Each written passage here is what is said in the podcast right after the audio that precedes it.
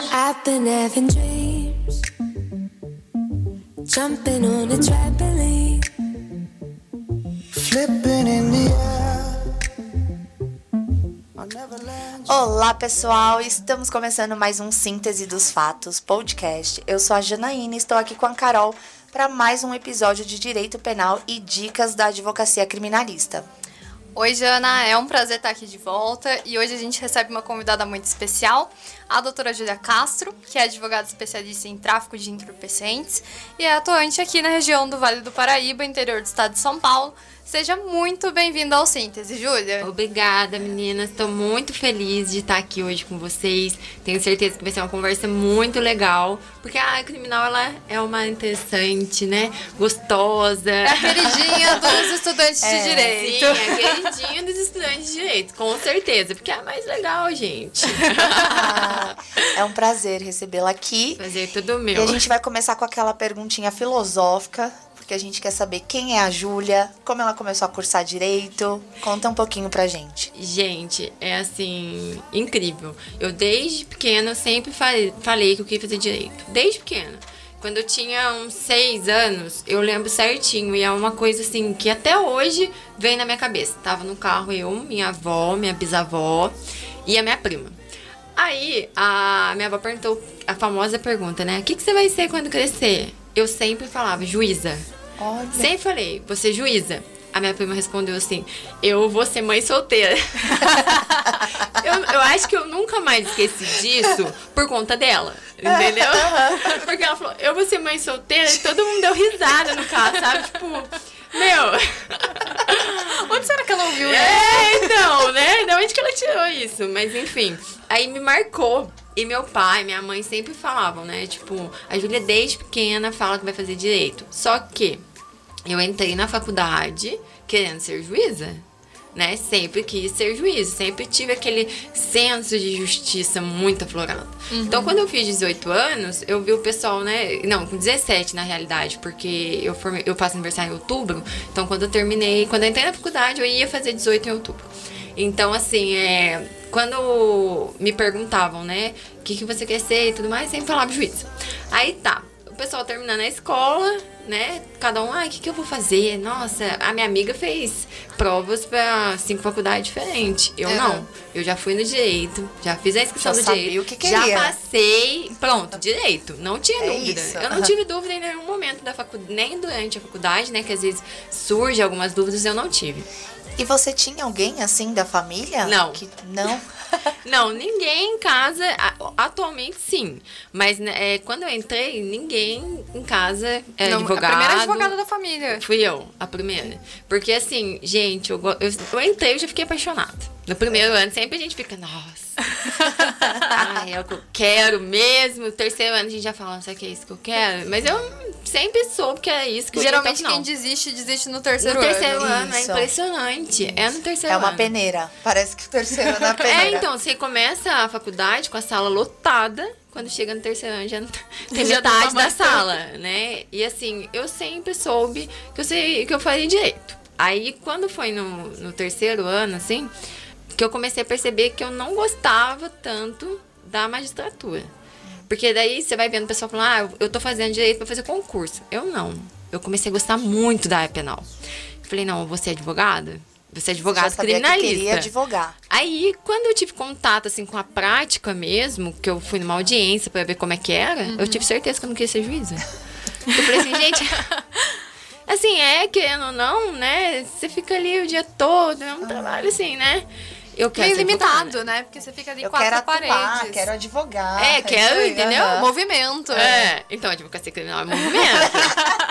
Aí passei na OAB de primeira, no, no come... o que que eu fiz? No quarto ano da faculdade, eu já deixei meu TCC praticamente pronto. Porque Olha já essa mulher, gente. Nossa, deixei pronto. adiantada é ela. Sim, eu fiz sobre a influência da mídia no processo penal. É porque você sempre teve muita certeza, né? Sempre, Isso sempre. facilita o seu planejamento, né? Sim, eu deixei tudo pronto. Daí a gente tinha que levar, né, de seis, seis meses pro orientador ver, e, né, ir pontuando e mudando algumas coisinhas. Mas eu deixei pronto porque eu queria focar na OAB no quinto ano. Eu não queria ter essa preocupação do TCC, OAB e tudo mais. Então eu foquei no quinto ano na OAB. Passei de primeira e falei, e agora? né? Passei e agora? Aí, os três primeiros meses, terrível, porque eu não tenho ninguém em casa, né? Como eu falei pra vocês, eu não tenho ninguém em casa que é advogado.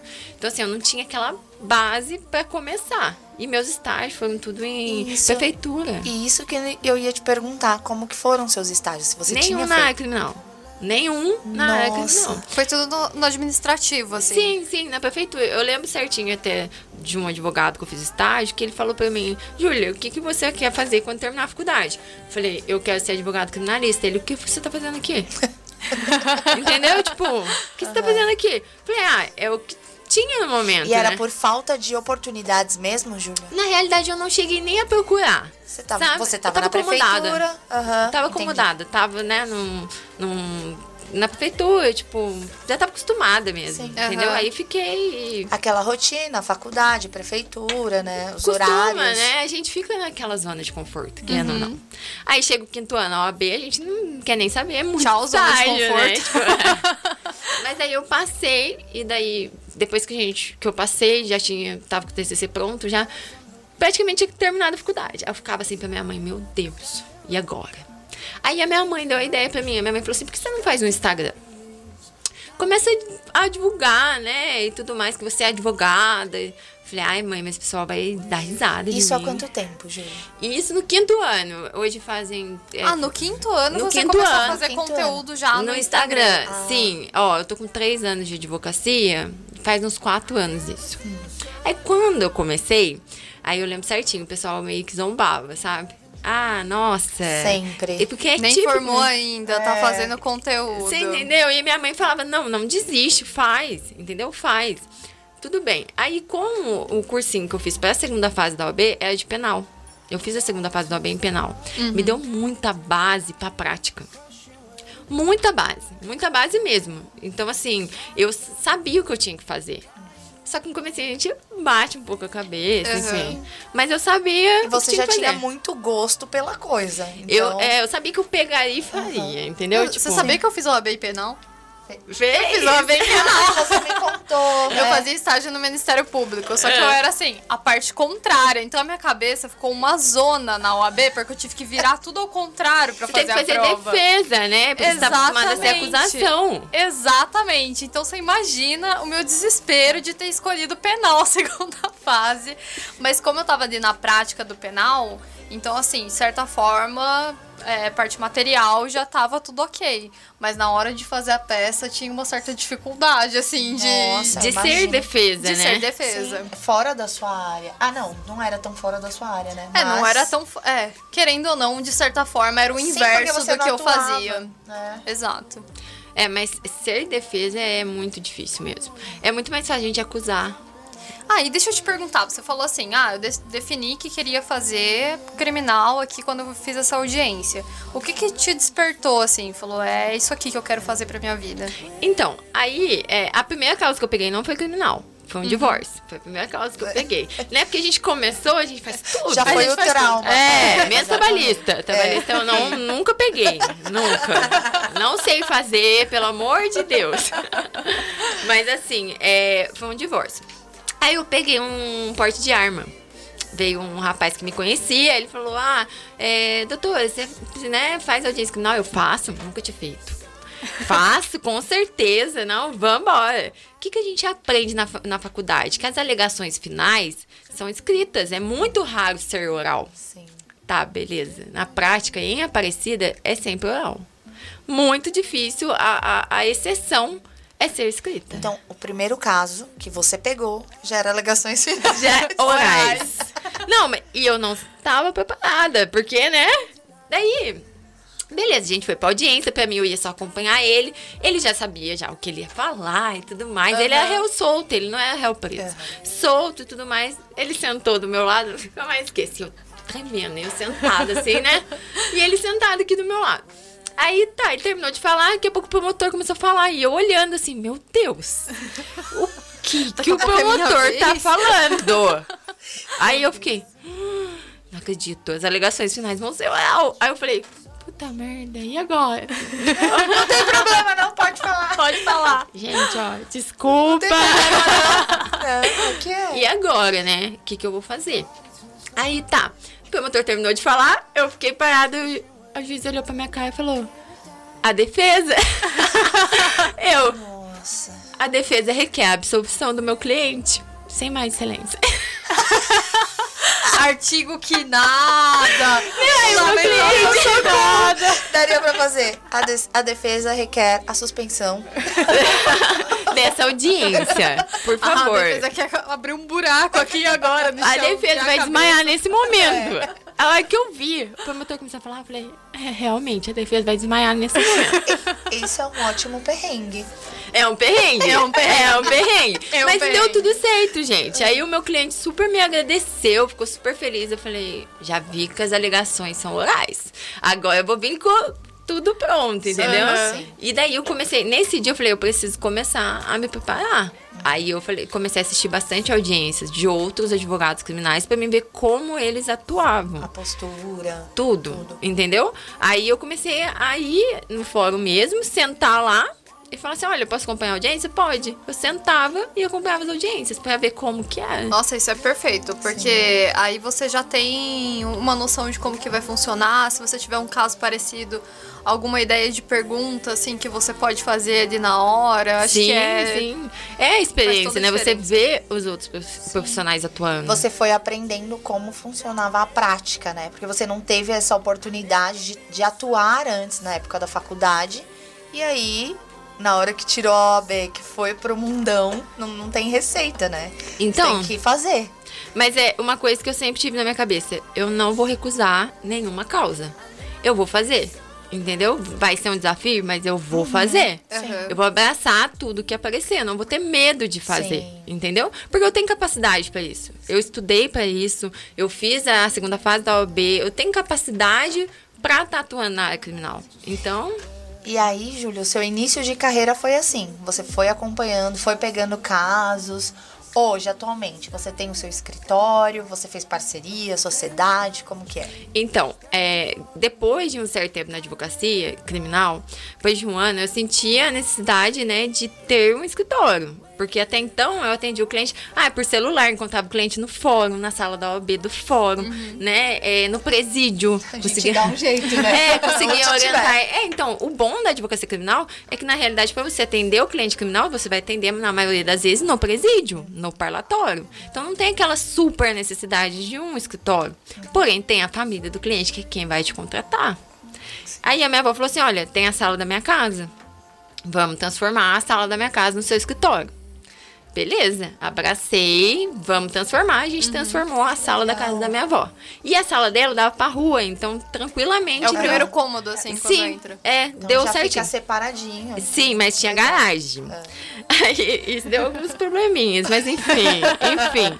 Só que com o tempo, e eu tava acomodado, não precisava pagar água, luz, nem a internet eu precisava pagar. Então tudo que eu recebia ali era meu lucro, né? Eu não tinha despesa com o escritório. Aham. Aí minha mãe, novamente, minha mãe é uma pessoa muito importante pra mim, porque ela me tira da minha zona de conforto Que ótimo. com frequência. Aí ela falou assim, Júlia, acho que já dá aí você abrir seu escritório, né? Querida! Porque eu, já, eu tava reclamando muito pra ela já, né? Questão de. O meu tio mora em cima da casa da minha avó. Aí ele deixava o carro na garagem. Aí chegava o cliente, eu tinha que ir lá chamar ele pra tirar o carro da garagem. Então tava incomodando Entendeu? também. É. Você, né? O seu espaço ali. E aí a sua mãe, ao invés de passar a mão na sua cabeça, ah, é, filha. Não. Filha, já tá na hora, Já né? tá na hora. A minha Isso é avó bom. não. A minha avó não. Minha filha até parece. Fica aqui, tudo certinho. A avó. Não, a avó A não faz avó, né? questão. É, a Avó é é mãe com açúcar, né? Aí a minha avó, por ela, eu nunca teria saído de lá. Ela, loucura, você vai pagar um aluguel, vai pagar água, vai pagar luz. É loucura você fazer isso. A minha mãe, vai. Se não der, você volta. É o máximo Legal. que vai acontecer, né? Aí eu abri meu escritório, né? Aí o primeiro mês eu falei, vou ter que pedir ajuda pra minha mãe. Não vai ter como. Deu tudo certo. Tá dando tudo certo até hoje. E assim, é. Tudo O tem seu um começo. escritório fica Na Padre Gebardo, em Aparecida. Ai, é Rua Padre legal. Gebardo, 108, quem quiser fazer. Já aproveita, deixa Já aproveita, é, E aí hoje é só você no escritório. Você, ou você faz parceria de outras áreas, como que funciona lá? É, então, de outras áreas eu tenho. Na realidade, o que acontece? Lá no escritório criminalista, atualmente, só tem eu. Aí tem eu, tem minha estagiária, que é quem né, me ajuda com tudo.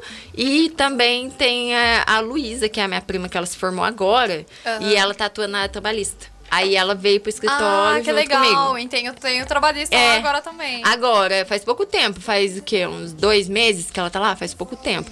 E é importante, porque normalmente aparecia no escritório, né? Ah, eu tenho uma dúvida, aí falava da trabalhista. Mas eu tinha parceria com uma amiga minha de Guaiá. Aham. Aí eu indicava pra ela e ganhava porcentagem. Mas é diferente de você ter a pessoa ali à disposição. Às entendeu? vezes o cliente nem vai procurar quem você indicou, tendo ali a, a pessoa ali disposição. já fica facilita todo esse É, porque a pessoa quer trâmite. resolver o problema, né? Com certeza. Então ela chega ali, já tem a pessoa disponível pra resolver o problema Sim, dela. Com então, certeza. Sim. né? Mas é. E, e eu tenho um plano de aumentar. De ter um escritório. Expandir. É, sim, de ter um escritório é, grande, né? Assim, de ter outros advogados criminais também, porque já tô começando a não dar conta. E é isso, a gente vai sentindo quando a gente precisa necessidade. delegar, né? Pra Sim. crescer. Sim, com certeza. Mas sempre na minha supervisão, né? Aham. Porque- Sim. Porque a gente tem aquele chamego, né? Tem, tem, Querendo tem. ou não, é o nome da Júlia que está É, lá na lógico. parede. Sim, com certeza, com certeza. É igual a minha estagiária, eu falo pra ela. É, ela manda petição pra mim, eu corrijo, mando de volta pra ela. Aí eu mando pra ela. Nossa, esse dia eu mandei uma petição pra ela dez vezes. Eu falei, ela deve me achar uma chata. Mas é mas bom porque você, se você tivesse passado por isso, né? Você talvez não teria tomado algum. passado por algum perrengue ali, porque você estaria de frente. Então você teve que ir por as caras e assistir a audiência, ver na prática como funciona. Então ela, que tem essa chance, né, de ver como funciona e de ter você ali pra corrigir, poxa, Já foi um perrengue poupado. exatamente. Não, mas é, eu acho super legal isso. Eu vejo nela, eu falo pra ela. é, ela assiste as audiências. Porque hoje, agora tá Ah. tudo. Ainda tá. Os criminais ainda tá online, né? Uhum. Ela assiste as audiências. é, recentemente ela entrou no presídio comigo. Porque não tava podendo, por causa da pandemia, não tava Aham. liberado estagiário. Aí eles autorizaram ela a entrar. Nossa. Deve ser uma experiência muito É, legal então, pra ela. assim, ficou né? assim, eu vou entrar, eu falei assim, vai, vamos. Porque eu lembro a primeira vez que eu entrei no presídio, né, sozinha. Sozinha. E foi num regime semiaberto ainda. No regime semiaberto, o, o parlatório, porque assim, nos presídios tem vários tipos de parlatório. Cada presídio que você vai tem um tipo de parlatório. Em alguns é telefone, outros é só uma grade. Enfim, cada um é de um jeito. O semiaberto é cara a cara, é igual a gente tá aqui no podcast, um na frente do outro e, o, e a pessoa, né, sem algema. Então, assim, meu, minha, meu primeiro contato com o cliente foi assim, do semiaberto. Mas eu nunca tive receio nem nada. Sempre gostei muito da área, então. Já era tranquilo. Já, já era tranquilo. Ô, Judy, deixa eu te perguntar. Hum. É, você tem uma rotina corrida. Pelo que eu vejo do seu Instagram, a Júlia está a todo momento fazendo alguma coisa. Né? Conta pra gente um pouco de como que funciona essa sua rotina, assim, entre atender cliente, aí tem o plantão 24 horas, tem a ida ao presídio, como que funciona? Então, é, como aumentou bastante a minha cartela de clientes, eu preciso dar uma atenção para eles no presídio. Né? O primeiro contato, me apresentar, levar o processo dele impresso para poder ler para ele, falar para ele, né, é, do que, que ele está sendo acusado, qual foi as alegações dos policiais, explicar tudo para ele. Esse é o primeiro contato que eu tenho com o cliente no presídio. Aí depois eu vou para orientá-lo para audiência, depois resultado de audiência, né, o que que deu a audiência, para a gente poder ver se vai precisar montar recurso, se ele foi absolvido, se ele vai sair, e tudo mais. Aí o que que acontece? Atualmente, pelo menos três vezes por semana eu vou no presídio. Nossa, É, uma e no- intensa. E no presídio, é, a gente só pode atender. Agora a gente pode atender três clientes, mas antes a gente estava podendo atender só dois. Então, assim, dois clientes. Eu ia no CDP de Taubaté para atender dois clientes. Eu aproveitava que na frente do CDP de Taubaté tem a P-Mano, que é o semiaberto. Eu atendia Uhum. mais dois lá e um pouquinho para frente tem a P1. Eu atendia mais dois lá. Então, tipo assim, já atendia Seis seis, clientes. É. no período da manhã. E é muito legal porque agora tem o parlatório online, a gente consegue marcar no presídio uma chamada de vídeo para poder estar conversando com o Nossa, cliente. Então tem cliente de Facilita. muito lugar. Tem cliente de Hortela- Hortolândia, Guareí, é, Capela do Alto, muito, muito presídio. E eu tenho contato frequente com eles por conta de, da- do Da parlatório de presencial. É. é muito. Nossa, é a melhor coisa. e o carro-chefe hoje do escritório é o tráfico de drogas? É o tráfico de drogas. Com certeza. 90% tráfico. Aí tem é, 90% tráfico, aí tem roubo, os outros 10%. Roubo, furto. Eu tenho atualmente dois casos de estupro, mas não é assim. No escritório eu não pego estupro. Porém, eu escuto a causa antes de negar. Tá. Entendeu? Do que se trata antes de negar. Por quê? Porque até o beijo consentido com menor de 14 anos é estupro. Então, assim, muita gente não sabe disso. Então, eu tenho um, um menino de 19 anos, que ele ficou com uma menina de 13, e a gente sabe que hoje em dia as meninas de 13 estão, né, evoluídas. Ele ficou com essa menina de 13, tudo consentido. Ela chegou e contou pra mãe dela, a mãe dela levou ela na delegacia e ele foi acusado de estupro. Ele foi preso. Ele foi preso em flagrante, inclusive, por ter ficado com ela, enfim. Aí ele foi pra Guarulhos, porque aqui as cadeias daqui não aceitam crime sexual vai direto pra Guarulhos, não, não fica aqui. Aí ele ficou 15 dias, eu consegui tirar ele no habeas corpus, porque, né? é, foi um beijo, gente, consentido. Mas e, e tanto é que quando eu fui ver ele na delegacia, ele falou pra mim, doutor, mas eu não fiz nada com ela. Pode ficar tranquilo, eu vou sair daqui. Falei, então. Mas até o beijo, Deixa eu te explicar, querido. entendeu? Bem assim. Ele tava bem tranquilo, ele falou, "Não- não tive, né, nada com ela. Então, assim, eu vou sair daqui. Só que não é bem assim, né, gente? Mas é o tráfico. 90% do escritório é o tráfico de entorpecentes. Ô Ju, in- indo nessa linha assim de tráfico, é, a gente teve um convidado aqui, o Dr. Rogério, que falou pra gente bastante sobre a penitenciária, enfim. A gente entrou num papo de guerra às drogas, que é um tema que divide assim opiniões. Qual que é a sua opinião? É complicado, né, gente? É assim, o tráfico hoje em dia é o, o que rege todos os outros crimes. Geralmente a pessoa vai matar por quê? Por causa de droga. Roubar por quê? Por causa de droga. Furtar pra quê? Pra usar droga. Então, assim, hoje em dia tudo gira em torno da droga, entendeu? Então, assim, é. Tem pequenos traficantes, né? Que é esse pessoal que trabalha na pequena, que eles, né, recebem para estar ali por dia. E tem os grandes traficantes. Então, assim, né? Pessoas que realmente é, são os donos, né? De tudo. Que vende mesmo as drogas e que não aparece tanto. Só que, assim, a pena pro tráfico de droga é uma pena, né, alta. Sim. Sim. A pena mínima aí do tráfico é 5 anos. Então, se a pessoa pegar a mínima, ela já pega pelo menos um regime semiaberto. Ela não consegue um- regime aberto. A não ser que ela consiga um tráfico privilegiado, que é quando é primário, bons Reduz pra um, um ano e oito, eu acho, Isso, né? cai, cai, cai de um a dois terços, na realidade. Aí o que, que acontece? A pessoa é primário, bons antecedentes, não integra organização criminosa, né? Daí a gente consegue pedir para o juiz. Então, assim, se vai ser concedido, É, é outra história. é outra história, mas é, é direito, né? Tá na lei, ele tem esse direito. Eu tenho bastante clientes que foram beneficiados com o tráfico privilegiado. E eu sempre peço. O único tráfico que eu fiz, eu pedi, e- mas eu só consegui em segunda instância. O Só consegui privilegiado. segunda. É, então, porque a gente, conforme a gente vai ficando na comarca, a gente vai conhecendo o juiz. Então, assim, Quando antes. cai em algum lugar, você já sabe. Já sabe, já sabe. É. Isso é muito bom. Em família também, não é? Em São É. Paulo a gente.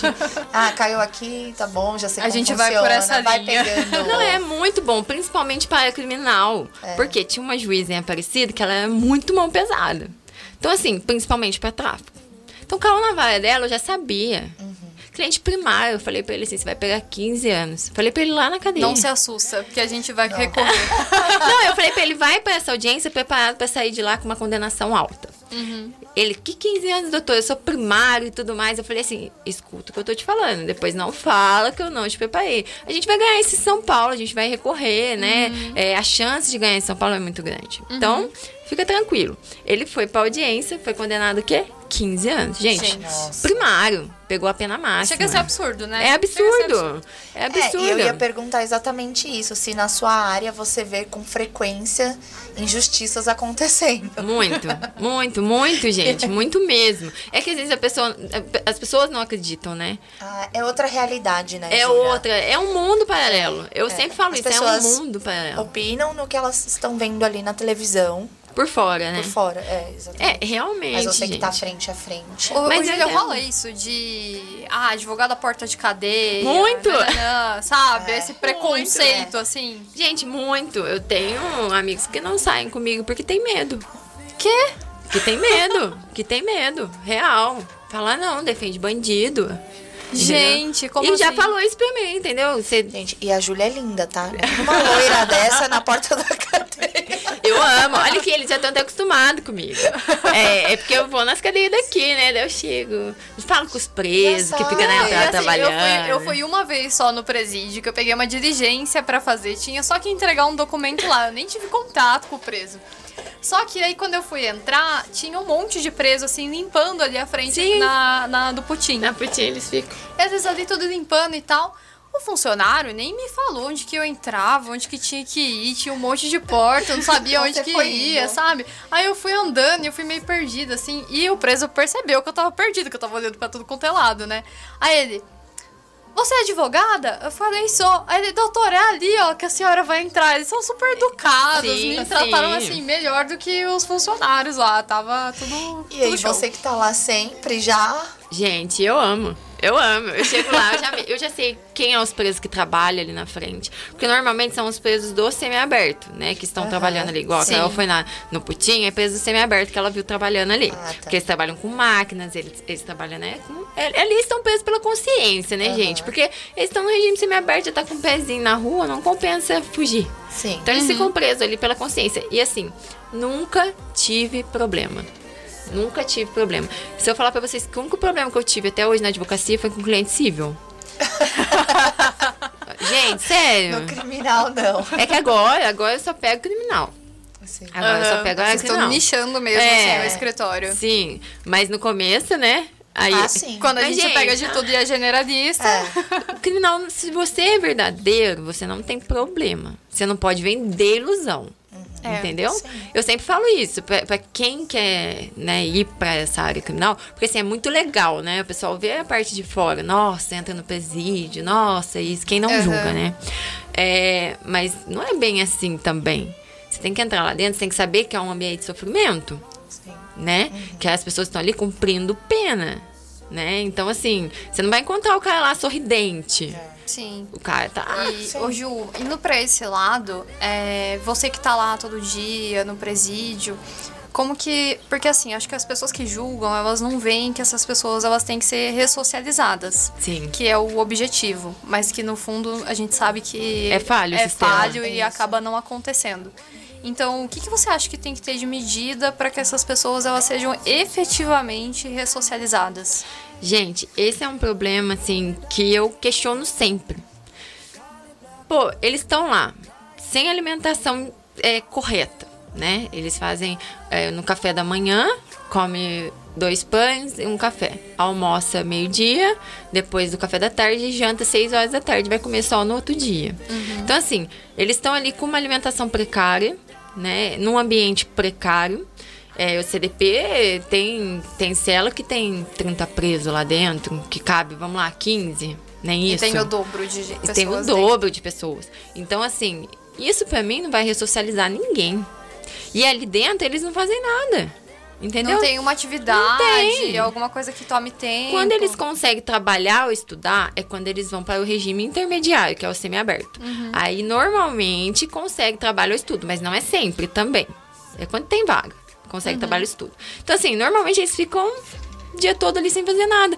Isso vai ressocializar alguém, você vai colocar a pessoa presa Não, numa condição precária, ninguém. né? Numa condição totalmente precária, sem nada para pensar o dia todo, né? E você quer ainda colocar a pessoa e achar que ela vai ressocializar dessa maneira? Não vai, não vai. Vai voltar a cometer crimes, vai voltar. Então, assim, o que, eu sempre falo? É, a pessoa que advogar na criminal, ela tem que ter o lado humano mais aflorado. Por quê? Porque você vai encontrar pessoas lá dentro que estão, assim, no seu pior momento. Já encontrei cliente lá que falou, ó, eu vou sair daqui, eu vou matar fulano, eu vou fazer isso com ciclano, entendeu? Só que aí é o seu lado também é humano. Ó, vamos lá, vamos tentar uma segunda chance, né? Deus vai te dar uma nova oportunidade. Eu sempre falo pra eles. Vamos focar no seu processo pra você sair e mudar de vida. Vê se você é vida pra alguém. Eu queria falar isso pra você porque eu, como, eu acompanho seu trabalho no Instagram, eu vejo assim que a Júlia é uma das poucas advogadas que eu vejo na área criminal que tem essa humanização da advocacia.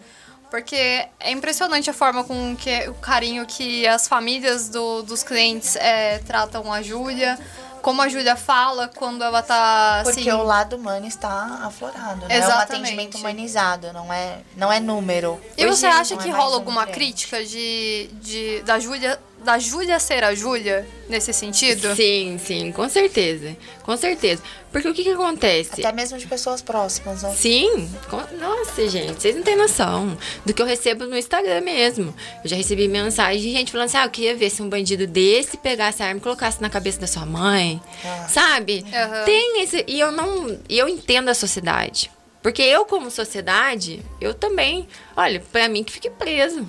Né? Aham. Mas quando a gente vê a realidade, quando a gente tá do outro lado, a gente vê que não é bem assim. Não é esse bicho de sete Ainda cabeças. mais com esse sistema falho. É, entendeu? É a falta de oportunidade que leva ao crime. Não adianta. E, Júlia, conta pra gente qual é o caso mais marcante que você já vivenciou na sua advocacia. Caso mais marcante é assim, na realidade é um caso que ele ainda. Eu, eu- Tá em andamento. É, não, ter- não terminou, sabe? Mas é, por que, que ele foi marcante? Por que, que esse caso foi marcante? Porque esse cliente é, é, é uma pessoa assim, vou explicar, que é mais fácil de entender. Tá. É um caso de estupro também. É, esse rapaz, ele trabalhava na Basílica. Ele, sabe a fanfarra? Sim, Vocês lembram que tinha fanfarra? Que é- A, a, a, Janaína, ela é muito capital pra saber o que é fanfarra. Eu sou de São Paulo. é um. São Paulo capital. É uma banda, tem Banda, é. vários instrumentos, aí tem uma menina rodando um bastão na frente, que eu acho lindo aquilo lá. Sempre quis fazer aquilo, nunca tive coordenação. Normalmente em desfile de 7 de setembro, Tá. assim, entendeu? Aí tinha esse rapaz que ele fazia parte da fanfarra, essa menina também fazia e tudo mais. E ele muito trabalhador, gente. Nossa, é pessoa boa, que frequentava a igreja, tudo. Aí o que aconteceu? Ele começou a ficar com, a- com uma menina. E ficaram, tá? Tiveram relações sexuais, beleza. Só que ele não sabia a idade dela. Ele não sabia quantos anos ela tinha. Nunca perguntou pra ela, até mesmo porque ela aparentava ser mais velha. Aí o que que acontece? A, a madrinha dela ficou sabendo que eles tiveram essa relação e denunciou na delegacia. Ele foi preso. Depois de um tempo, depois de, de um ano, assim, ele foi preso. Só que assim, houve uma série de erros no processo dele. Não foi, assim, todo o- pessoal da fanfarra mesmo foi depor que ninguém sabia a idade dela, sabe? Todo mundo foi depor a favor dele, mas o advogado não alegou o erro de tipo por causa dele. Porque assim, quando você, Nossa. quando você não sabe a idade, entendeu? É uma causa de absolvição. Não foi alegado. E normalmente, se você não pede, muito difícil o juiz dar de ofício. Sim. Entendeu? A não ser que o juiz seja bem legalista. E você entrou no meio do processo. Eu entrei depois que ele já estava condenado. Ele foi condenado a uma pena alta, se eu não me engano, foi 14 anos. Nossa, gente. Ele foi condenado a uma pena alta. E assim, é, acabou com uma família inteira. Porque a mãe dele, só, a mãe dele é de igreja e tudo mais, ela só sabe chorar, ela questiona por que, que isso aconteceu com ele. O menino nunca teve nada, nunca teve uma passagem criminal por nada, ele só trabalhava. E ele teve muitas orientações erradas de advogado, tipo, que orientou ele a casar, que falou que se ele casasse, Gente, ia, ajudar no processo, ele casou, entendeu? Então, assim, E a menina? A menina, na realidade, ela, na- quando ela foi prestar depoimento, ela prestou depoimento falando que ela consentiu. Só que como ela tinha 13 anos, independente do consentimento Ah, dela, é É, estupro. vulnerável, entendeu? não tinha que. Não tinha muito, 13 entendeu? anos. E uma série de erros, assim, pelo que eu pude analisar do processo, uma série de erros também de advogados, entendeu? Então a, família já tava, assim, sem esperança com o advogado também. Daí pagou um advogado para fazer uma revisão criminal. Pra, pra tentar reverter o caso dele.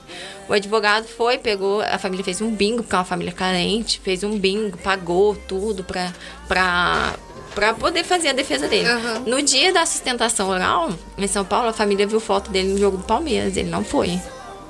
Nossa. Aí Foto do advogado, do advogado. no jogo do Palmeiras. o advogado não foi fazer a sustentação oral. E falou pra família que deu errado. Ó, não deu certo. Então, assim, é uma família que, além de ter passado por todo o sofrimento que eles Ainda estavam passando, Teve ainda que lidar com uma, um mal mais- profissional. é, Entendeu? Então, assim, quando eles chegaram pra mim, pra mim tentar uma revisão criminal pra ele, ele já estava, assim, totalmente sem esperança. Mas a, a, mãe, mãe é mãe, entendeu? A mãe não tava aguentando ver o sofrimento dele mais. Porque, assim, ele tava acabado, ele caiu na cadeia como estuprador. Foi de, ele tá em Aras, um presídio que é só de estuprador. Aham. Então, assim, ele mesmo repudia o local que ele está, né? Nossa, pra ele deve estar sendo uma situação bem Então, difícil. assim, eu, às vezes que eu fiz chamar de vídeo com ele, ele mal fala comigo. Assim, ele. Afeta completamente o psicológico, Totalmente. né? Tem, tem totalmente. isso também. Aí agora eu já consegui colocar ele no regime semiaberto e tá prestes a sair. Mas, nossa, é muito sofrimento. Muito sofrimento. Acabou com uma família. E é uma coisa que não vai voltar. Ô, Ju, e essas coisas assim, pra gente encerrar, Finalizando. é... quem que é a Júlia depois desses anos de advocacia que você vivenciou? Quem era a Júlia do começo e quem é a Júlia agora? Ai, gente, assim, antes eu era muito menina, sabe? Tipo, é uma realidade totalmente diferente. Agora eu, eu sou mais mulher, mais mais humana, né? A advocacia criminal ela trouxe para mim o lado humano que eu passei para vocês e também mais a, a realidade mesmo, sabe? Do sistema carcerário. É assim, é muito triste, é muito triste, é muito. Só quem, só quem advoga na área criminal sabe. Então assim, eu sou muito mais cristã também, porque eu acho que a advocacia criminal é muito cristã. Eu acho que é uma missão de vida. Então, assim, eu, eu, eu não consigo julgar. Eu entro no presídio, eu não consigo julgar o que cada pessoa cometeu.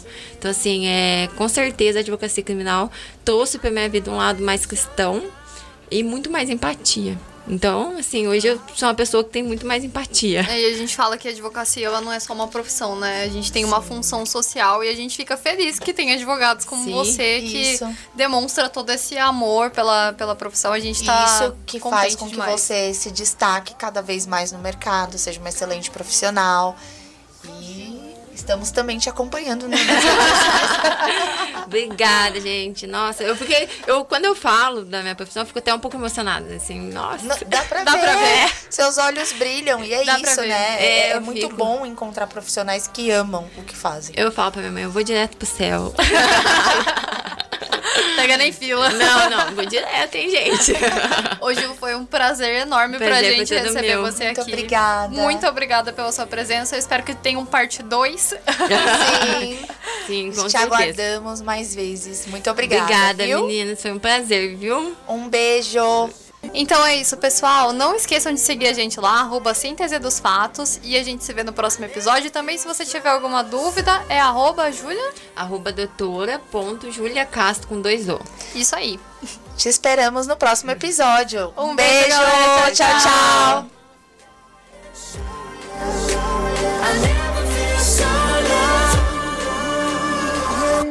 I've been having dreams, jumping on a trampoline.